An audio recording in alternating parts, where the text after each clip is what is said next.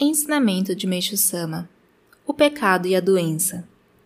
Gostaria de esclarecer que não pretendo desenvolver este tema sob o aspecto religioso, como se poderia pensar. Vou abordá-lo sob o aspecto moral. O termo pecado é bastante usado pelos religiosos, mas o que explicarei a seguir não é hipótese nem imaginação, e os leitores hão de concordar comigo após a leitura.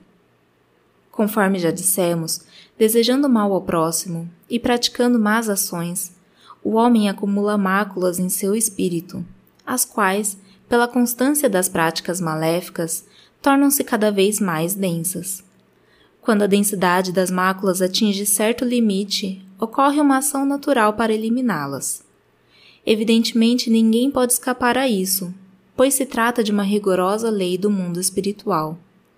Esse processo de purificação manifesta-se mais na forma de doença, mas ocasionalmente pode assumir outras formas. No caso da doença, de nada adianta esgotar os recursos da medicina, porque não há resultados. E isso se deve ao erro de querer curar com remédios e instrumentos algo cuja causa é de natureza espiritual. Existem pessoas que pedem ajuda às divindades e o pedido surte algum efeito. Como, por natureza, essas divindades são espíritos, é claro que com sua ajuda se consegue razoável eliminação das máculas. Entretanto, quanto mais correta for a divindade, mais justa ela é.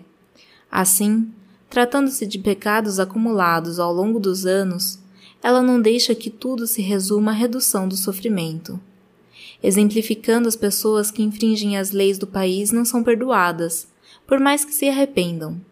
O máximo que conseguem é a redução da pena. Às vezes dá-se a eliminação de máculas antes de surgir o processo purificador natural. Nesse caso, são máculas relativamente de pouca densidade, e o processo de purificação é brando. Essa eliminação é decorrente do arrependimento, ocorrendo por determinado motivo, que, entre outros, pode ser o despertar espiritual através da leitura de alguma história religiosa, como as da Bíblia, ou de experiências de pessoas ilustres. Seria até desnecessário dizer a influência de bons livros, palestras, filmes, peças teatrais, etc., para despertar da alma ou do lado bom das pessoas. Mas que acontece com o espírito do homem quando este desperta? No centro do espírito há a consciência, e no centro deste a alma. Assim, por natureza, ele está formado de três camadas. Originariamente a alma é pura, mas fica como se estivesse maculada devido às constantes influências externas. Ela é uma bola de luz como o sol e a lua. Entretanto, se a consciência, que é a mais externa, se macular, o esplendor da luz da, da alma ficará anulado e ela adormecerá. Por essa razão, quando se atinge o estado espiritual semelhante a um espelho ou lago cristalino, a alma brilha como o sol e a lua no céu límpido. Quando o homem desperta, significa que a sua alma recomeça a brilhar.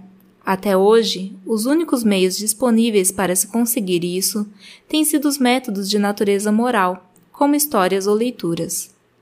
Com o despertar da alma, seu brilho dissipa as máculas da consciência. Em seguida, o espírito é purificado. Assim, os três elementos, alma, consciência e espírito, estão em constante equilíbrio de luz ou escuridão. O nosso método, porém, é o inverso desses métodos. Através de uma ação externa, purificamos o espírito. Com isso, eliminam-se as máculas da consciência, e assim queira ou não, a alma despertará. Despertar a alma e a consciência através dos métodos de natureza moral gera sofrimento para a pessoa, decorrente do autocontrole, o que por sua vez se reflete no espírito, dando origem à doença e outros sofrimentos. O nosso jorei, no entanto, além de proporcionar a erra erra erradicação da doença, desperta a alma sem que a pessoa o perceba. Por conseguinte, é o método ideal de reforma do corpo e do espírito. Mershisama em 23 de outubro de 1943. A outra face da doença.